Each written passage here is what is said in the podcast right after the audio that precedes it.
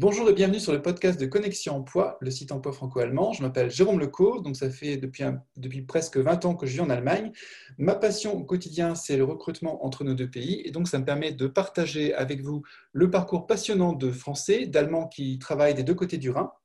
Euh, donc je vais vous faire découvrir ces Français, ces Allemands qui, qui ont décidé de faire le pas pour aller vivre en Allemagne ou en France et qui réussissent dans de nombreux domaines. Donc, j'espère que ces interviews vont vous inspirer pour traverser le Rhin. Donc, n'hésitez pas à les partager par WhatsApp, à noter ou commenter ce podcast sur Spotify, iTunes et SoundCloud. Aujourd'hui, j'interviewe Madeleine. Bonjour Madeleine. Bonjour Jérôme. Alors, je crois que tu es dans le sud de la France, il me semble. Tout à fait. Je vis entre Aix-en-Provence et Marseille. Ah, il me semble que tu as un profil presque franco-allemand. Est-ce que tu pourrais nous, nous dire qui tu es en une phrase? Bien sûr. Donc, je m'appelle Madeleine, j'ai 36 ans, ça fait 15 ans que je vis en France et donc actuellement dans, dans le sud de la France. Et euh, je suis arrivée en France dans le cadre de mes études euh, en 2008. C'est ça. Ah d'accord, donc ça fait, effectivement une, bonne dizaine d'années. Pardon, en 2005. ah d'accord, donc ça fait un petit peu plus de 10 ans que, que tu vis en, en, France. Alors, d'où ça vient l'intérêt pour la France? Alors, euh, j'ai toujours aimé cette langue en fait. J'avais jamais trop de difficultés à l'apprendre à l'école. J'ai déjà commencé très tôt à participer à des échanges. J'avais une correspondante à Paris, donc euh, je suis allée la voir plusieurs fois. J'ai fait mon premier stage euh, dans une agence de publicité à Nantes quand j'avais 16 ans. Et du coup, j'ai toujours eu ce lien avec la France. En plus, mes parents aiment beaucoup ce pays, donc on a toujours voyagé en Bretagne pendant les étés. Euh, ce qui fait que j'ai vraiment créé euh, très tôt un lien avec ce pays que, que j'aime toujours euh, beaucoup en fait. Ouais. Et quand, quand, tu parles, on ne sent absolument aucun accent allemand. tu, tu, on pourrait dire que, que tu es d'origine allemande en fait. Oui, bah c'est, euh, je pense que c'est vraiment le fait de, vivre euh, depuis euh, plus de 15 ans maintenant dans le pays. Mon mari est français, donc il ne parle pas allemand. forcément, ça, ça, aide aussi. Et donc, j'ai, vraiment passé les, les, dernières années dans un environnement franco-français. Donc, voilà, c'est, ça qui fait aussi qu'on s'adapte et qu'on s'habitue à la langue. Donc, tu avais en fait euh, fait tes études à Francfort. Tu as réussi, je crois, à passer un, master euh, franco-allemand à Paris, euh, à l'Université Dauphine, c'est ça? C'est ça, exactement. Donc à l'époque, c'était encore le double diplôme, ce n'était pas encore le master. Donc j'ai commencé mes études BVL, donc de, sciences de gestion à l'université de Francfort. J'avais la possibilité de partir dans le cadre d'un programme double diplôme pendant un an et demi en France, donc à Paris Dauphine. Euh, pour obtenir à la fin ma maîtrise euh, française. Euh, et donc, c'était vraiment une, super expérience. c'était très intéressant de connaître les deux systèmes universitaires. Euh, c'était pas toujours facile au début, j'avoue. parce que Qu'est-ce qui t'a un petit peu paru bizarre au début quand tu as étudié en France? Alors, ce qui m'a paru bizarre déjà, c'était le fait qu'en France, il n'y a, a, pas de, je ne sais pas comment on dit, le, script, en fait, enfin, les, cours qui, On ne donne pas les, les scripts pour, voilà, pour, euh, pour toute l'année. Alors qu'en Allemagne, c'est vrai que le premier jour, on distribue euh, le cours pour toute l'année et après, euh, ben, nous, on complète par des notes. Alors que là, on n'avait aucune base. Il fallait vraiment tout écrire, ce que le, le prof disait. Et c'était compliqué au début parce que le vocabulaire pour nous était vraiment. Enfin, quand je dis nous, c'est on était un groupe de, de huit personnes qui, qui venaient à Paris pour faire ce double diplôme. Et euh, oui, euh, enfin, le vocabulaire euh, qu'on employait en cours, c'était pas forcément celui qu'on avait appris avant. donc, on avait des matières comme la fiscalité, les droits sociaux, les droits politiques. Enfin, voilà, il y a un tas de matières avec un vocabulaire, voilà, qui nous était encore un peu étrange. Et du coup, on passait notre temps à euh, faire des photocopies pour essayer de rattraper les, cours et comprendre ce que le prof disait. Euh, voilà, mais bon, c'est quand même euh, bien avec le recul de pouvoir aussi bah, enfin, juger ces deux systèmes-là et comparer. Et bon, je suis finalement fière de ce parcours-là et je suis contente de, cette expérience. Ensuite, par la suite, tu as pris une orientation, je crois, vers le marketing. Euh, donc là, ça a été aussi intéressant, je crois, les, euh, expériences que, tu as acquises euh, dans les deux pays. Parce que tu t'es orienté vers, vers l'industrie, je dirais, enfin, pas vers l'industrie, mais tu t'es orienté vers des entreprises en tant que qui, qui, enfin, qui, qui vendaient des produits, je crois, de, de pour, dans, le domaine du vin, du fromage aussi. Mm-hmm. Tu as, pu toucher un petit peu à cet environnement. Oui, tout à fait. Donc, euh, effectivement, je me suis spécialisée en marketing. Euh, donc, euh, j'avais un premier stage dans le cadre de mon cursus à Paris Dauphine de quatre mois que j'ai passé chez le groupe qui s'appelait à l'époque Mikasa Œnologie. Aujourd'hui, il s'appelle Chef et Sommelier, donc ils sont spécialisés dans le domaine des verres de vin, entre autres. Ah, d'accord. Et euh, donc ça, c'était super. Et euh, par la suite, j'ai eu l'occasion de faire un stage chez le groupe euh, Souparin Bongrain, qui entre-temps aussi changé de nom. oui, c'est les fromages folle épi tartare, bon, pas les citer, qui sont, qui sont très connus. Exactement, voilà. Et donc là, c'était plus dans, sur la partie merchandising que j'ai travaillé, voilà, mais à chaque fois dans le cadre de mes études. Donc ça, c'était deux très bonnes expériences. Oui, ce sont des, entreprises qui sont aussi présentes euh, en Allemagne et qui, euh, qui sont bien. Euh, je sais que le groupe Soparin est bien, bien implanté en, Allemagne, donc là aussi, il y a, il des, des caractéristiques à découvrir des deux côtés. des, parce que la, façon dont les produits sont présentés peut-être aux, consommateurs allemands ou français sont peut-être pas les mêmes. C'est pas les mêmes habitudes de consommation déjà. Je pense que le marché du fromage est vraiment différent entre les deux pays en France, c'est dans la culture, donc euh, forcément, l'offre est beaucoup plus large. Euh, mais d'ailleurs, cette expérience de stage euh, en France, ça m'a aussi ouvert des portes derrière parce que j'ai pu passer par la suite pendant quelques mois en Allemagne, à Wiesbaden, pour continuer à travailler sur un projet de fromage dans le cadre de mon diplôme à Byte. Et euh, du coup, euh, oui, c'est chouette de connaître aussi des entreprises qui sont bien implantées dans les deux pays et qui cherchent davantage des, profils franco-allemands. Tu as dû certainement euh, faire connaissance de ce fromage, le Géramont, qui, a été créé pour, pour, exclusivement pour le marché allemand, je crois. Oui. qui a été repris par Carambelage aussi, parce qu'en France, il s'appelle le Caprice des Dieux. il a été, été réalisé pour l'Allemagne par le groupe Bongrain. Il s'appelle Géramont et il est apprécié par le consommateur allemand. Oui, exactement. Et je me suis toujours demandé pourquoi Géramont, euh, je ne le trouvais pas en France. Alors pour moi, c'était le euh, fromage français par excellence. Et oui, j'ai découvert par la suite que non, les, noms des fromages n'étaient pas les mêmes dans les deux pays. Euh, ça dépend vraiment de la clientèle aussi. Donc ensuite, ta, ta, ta première grande expérience professionnelle, c'était aussi dans, dans, la grande consommation et là, pour, je crois, dans le domaine animalier, il me semble.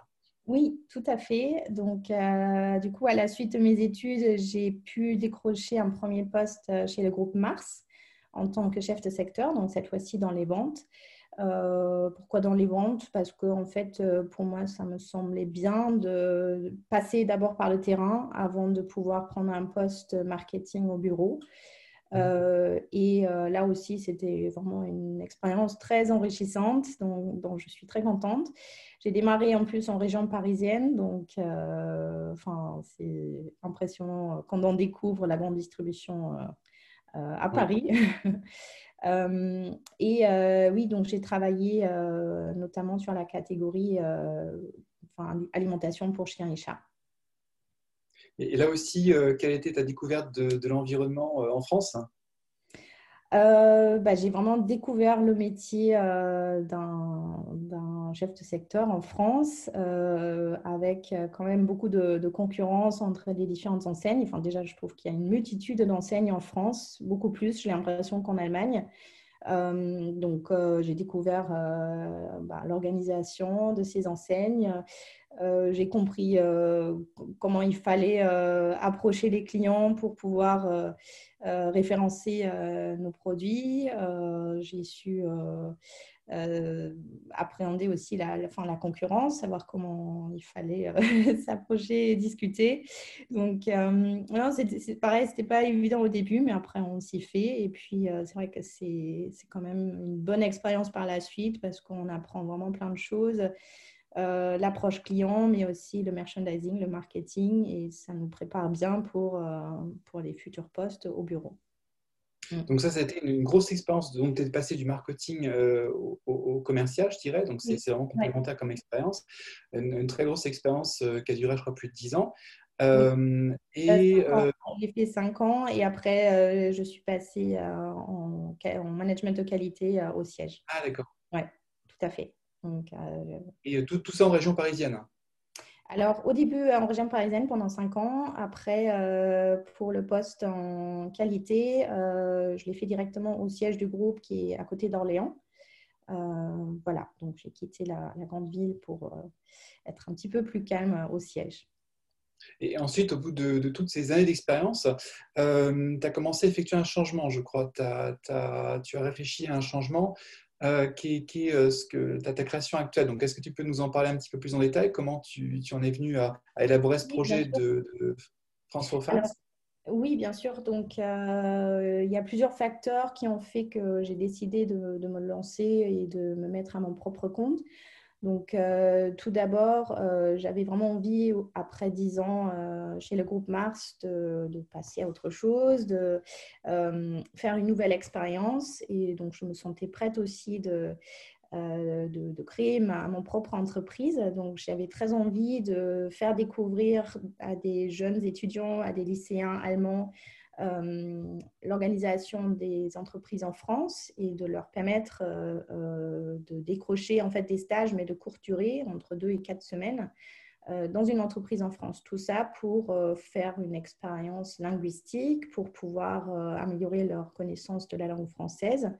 Et parce qu'aussi, je trouve que quand on a 16-17 ans, c'est pas évident de trouver un stage en France, même si c'est un stage de courte durée. Euh, parce qu'on n'a peut-être pas encore le courage à cet âge-là de prendre le téléphone, d'appeler, de, se présenter. Euh, donc, je me disais, ça peut être rassurant d'avoir un, euh, ben, partenaire ou un intermédiaire germanophone sur place qui gère toute cette partie mise en relation. En plus, ce que je voulais aussi proposer, c'est pour, pour, que vraiment l'immersion dans la langue française soit complète, de leur proposer d'être hébergé dans les familles d'accueil pendant cette période-là donc, c'est vraiment un package que je propose aujourd'hui. Euh, donc ça, c'était l'idée. Et puis, donc, je disais, à la fois, je voulais tourner la page et passer à autre chose. Et euh, donc, l'année dernière, mon mari a eu aussi une opportunité professionnelle euh, dans le sud de la France qui a fait qu'on a déménagé. Et donc, je me suis dit, bon, c'est peut-être le bon moment pour monter mon projet. Entre Aix-en-Provence et Marseille, oui, tout à fait. Et puis c'est vrai que déjà, en fait, c'est un cadre qui fait quand même rêver de pouvoir faire un stage là où les autres euh, passent leurs vacances. Euh, en plus, mhm. il y a vraiment des très bonnes liaisons ferroviaires entre euh, euh, plusieurs villes en Allemagne, notamment Francfort, Stuttgart, Munich, pour rejoindre le sud de la France sans passer par Paris. Ça, c'est une vraie chance. Enfin, c'est un vrai avantage. et du coup, j'ai commencé à monter mon projet ici. et donc, j'ai réellement commencé cet été un petit peu plus tard que prévu, mais j'ai pu accueillir ma première cliente cet été qui est venue faire un stage de trois semaines dans une confiserie à Aix-en-Provence. Euh, elle en est sortie vraiment euh, ravie. Enfin, c'était une très belle expérience et pour elle, mais aussi pour l'entreprise. Euh, parce que j'essaye aussi de, dans, le choix, dans la sélection de mes partenaires, que ce soit des entreprises ou des organisations, de cibler vraiment ceux qui peuvent avoir un réel intérêt d'avoir un stagiaire qui parle allemand, que ce soit pour leur clientèle, pour s'ouvrir plus pour le, vers le marché germanophone, euh, donc euh, voilà, ça c'est un peu l'idée. Euh, et, mais bon, comme je, viens de commencer, je n'ai pas encore énormément de recul, mais voilà ce que je peux vous dire déjà. Il doit y avoir une variété en fait d'attentes de, différentes. C'est vrai que les stages en France, c'est des stages qui peuvent être courts, de, des stages de découverte, mettons, de, de deux, quatre semaines, euh, voire plus, voire trois mois. Euh, en Allemagne, on a peut-être la tendance peut-être à, offrir, enfin, demander aux étudiants d'effectuer des stages de peut-être deux, trois mois minimum jusqu'à six mois. Donc, il y a peut-être juste un petit décalage en fait des fois de, de, de, période en fait de stage de moment où on réalise les stages et puis de la durée des stages, de l'attente aussi par rapport aux stages qui peut être différente en France, en Allemagne. Là où en Allemagne, on va essayer d'être peut-être plus, plus concret peut-être dans l'approche du stage.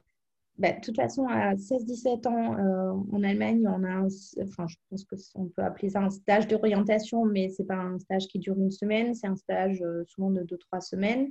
Mais euh, il faut quand même que les élèves bah, fassent une première expérience dans une entreprise. Et, donc, oui, il y en a beaucoup qui, cherchent, même à l'étranger. souvent, c'est même encouragé par les écoles qui, soutiennent cette démarche. Euh, et euh, oui, c'est vrai que c'est un petit peu différent entre, euh, les Français et les Allemands. Mm. Puis la, difficulté, c'est, je pense que ce qui est essentiel dans, dans, le rôle de mise en relation, c'est de faire découvrir l'environnement. Parce que toi, en fait, l'avantage, c'est que tu connais l'environnement de la société qui va proposer un stage. Tu vas apprendre aussi à connaître le candidat, la candidate, pour que ça matche. Exactement. Entre les deux. Parce qu'il y a le problème, c'est que derrière un site internet, euh, de l'entreprise, ou alors euh, des fois c'est des, petites structures qui n'ont pas forcément euh, beaucoup d'informations et, il faut comprendre l'environnement, le lieu où le, stage peut se, faire, décrire un petit peu les tâches pour que ce soit clair pour le, pour le, stagiaire ce qu'il peut apprendre ou ce qu'il peut découvrir aussi. Et tout ça, ça, ça passe plus que par une annonce en fait. oui. Exactement. Donc, euh, c'est tout à fait ça. Moi, je suis vraiment l'intermédiaire entre les deux, entre le stagiaire euh, et l'entreprise, et aussi la famille d'accueil, hein, qu'il ne faut pas oublier là-dedans. Euh, et j'essaie à la fois de tenir compte des attentes du futur stagiaire, donc quel domaine il cherche, qu'est-ce qu'il aimerait apprendre. Euh, quelles sont peut-être ses futures orientations ou le choix de carrière pour essayer vraiment de bien le placer dans, dans un environnement qui lui convient bien. Et à la fois, mmh. j'essaie aussi de, enfin, de tenir compte des attentes de l'entreprise et de lui proposer un profil adapté à ses besoins. Euh, souvent, les entreprises aiment aussi quand la personne, idéalement, parle pas que français, allemand, mais aussi anglais. Donc, euh, euh, pour eux, ce, type de profil, ça peut être intéressant, et notamment les, les PME qui n'ont pas toujours les ressources nécessaires pour investir dans la communication, bah, ça peut être vraiment une valeur ajoutée de proposer quelqu'un qui peut leur donner un coup de main dans la traduction des brochures, dans la refonte de leur site internet. Et c'est vrai que tout ça, c'est aussi des, choses où les jeunes sont vachement euh, performants. Et euh, voilà, donc j'essaie de voir vraiment euh, que, ça matche entre les deux. et je pense que c'est une vraie force enfin, d'être interlocuteur germanophone, enfin bilingue, pour vraiment tenir compte des attentes des deux. J'imagine que tu dois avoir des, clients, des, entreprises ou des structures euh, qui ont des histoires très différentes, qui, enfin vraiment des, structures dans, dans tous les, les, secteurs et environnements ça pour, enfin, j'imagine que ça peut être par exemple une boulangerie, comme ça peut être une PME du, du coin qui est, euh, qui est, dans la production industrielle, des environnements très très différents. Euh, et puis aussi doter des, euh, des, stagiaires qui sont peut-être des, des, des, jeunes qui n'ont pas encore d'expérience de stage, qui ne connaissent pas encore le monde de l'entreprise et les, les attentes de l'entreprise. Ou des, des, des, étudiants qui sont en fin de parcours d'études et qui ont des attentes plus, plus importante pour, euh, pour euh, mettre le pied dans l'entreprise après un stage intéressant. C'est vrai, ça peut être euh, très différent. Je pense que ça fait aussi la richesse de pouvoir proposer une multitude de structures dans des secteurs d'activité différentes. Euh, après, j'ai aussi, enfin pour l'instant, les personnes qui m'ont contacté, bien souvent, c'est ce type de profil, des jeunes qui, un an avant le bac, souhaitent faire encore une expérience euh, à l'étranger pour pouvoir euh, vraiment améliorer leur niveau de la langue française. en fait, souvent, c'est une démarche d'eux-mêmes, enfin, c'est eux qui viennent, qui ont cet objectif-là et qui sont prêts à sacrifier leurs vacances d'été pour faire un stage à l'étranger. Et euh, moi, je trouve ça chouette. Enfin, je, salue fortement euh, cette démarche parce que. Et du coup, vous voyez, en fait, on est tout de suite dans un autre univers. Ce n'est pas forcément euh, des stages que je propose pour rendre service à quelqu'un ou juste pour dépanner. C'est vraiment pour répondre à ce type de demande. des gens qui, qui sont prêts à faire une expérience en France. Et puis, ce qui est intéressant, c'est on, vrai que tous les deux, on, a fait connaissance par, par les réseaux sociaux. Je, crois mmh. que, tu m'as vu sur, sur LinkedIn. Et j'ai vu aussi que pour développer France for Fans, en fait, tu, utilises les réseaux sociaux, que ce soit Facebook, Instagram, Pinterest, LinkedIn. Pour, pour, développer un réseau. Donc, est-ce que tu as, as, essayé de défricher un petit peu les réseaux sociaux pour savoir qu'est-ce qui serait le plus utile pour créer le contact entre les entreprises et les, et les potentiels candidats stagiaires? Oui, j'ai beaucoup expérimenté euh, depuis le début de l'année. Euh, j'ai compris qu'il fallait vraiment euh, être bah, présente sur toutes les plateformes, idéalement. Après, c'est vrai qu'on n'a pas toujours la même cible en face. Donc aujourd'hui, j'utilise LinkedIn principalement pour le contact, le relationnel avec les entreprises. Euh, ou alors avec des personnes qui travaillent dans le même euh, secteur d'activité comme moi, enfin, qui sont vraiment attirées par euh, ce monde franco-allemand et qui cherchent juste davantage d'avoir des relations dans les deux pays. après, Instagram, j'utilise énormément pour, enfin, déjà pour communiquer autour de, de la marque, mais aussi pour essayer d'attirer des jeunes, parce que je pense qu'ils sont surtout représentés sur cette plateforme-là. Et puis après, oui, un petit peu Facebook, euh, parce que c'est toujours bien d'avoir une page Facebook et pour euh, relayer aussi des articles. Euh, et Pinterest que j'ai découvert il n'y a pas si longtemps, mais qui fait aussi quand même son, son travail, un peu en, backup, on va dire, avec les images qui peuvent aussi attirer du monde pour générer du trafic sur son site Internet. C'est vrai que l'image d'un pays, enfin que ce soit la France ou l'Allemagne, quand on observe euh, le travail qu'effectuent des blogueurs, des, des, euh, YouTubeurs, euh, l'image du pays, c'est vraiment un vecteur pour, pour, pour, porter la marque du pays vers, vers les, intéressés, que ce soit les candidats, stagiaires ou autres. J'imagine que les, images de la France, ça doit, que quand tu postes ça sur, sur Instagram, ça doit attirer aussi le, le regard de, de personnes qui sont intéressées par la France. Oui, tout à fait. Enfin, surtout euh, là, on est au mois de novembre, il fait encore euh, presque 20 degrés euh, dans le sud de la France. Donc, pour ceux qui sont actuellement dans l'Allemagne où il fait déjà plus frais, c'est vrai qu'ils se disent ah bah, ça a l'air sympa, ça peut me donner des idées pour une prochaine destination, que ce soit pour des vacances ou même pour un stage. Hein. et oui, j'essaie justement de, transmettre un petit peu par les photos aussi ce, ce savoir-vivre à la française et puis de faire découvrir des, jolis coins que les gens ne connaissent peut-être pas encore. Mm. Alors, quand un, quand un, jeune en fait euh, qui souhaite faire un stage en France euh, prend contact avec toi, comment est-ce que tu fais pour, pour mâcher ses attentes en fait Comment tu t'y prends?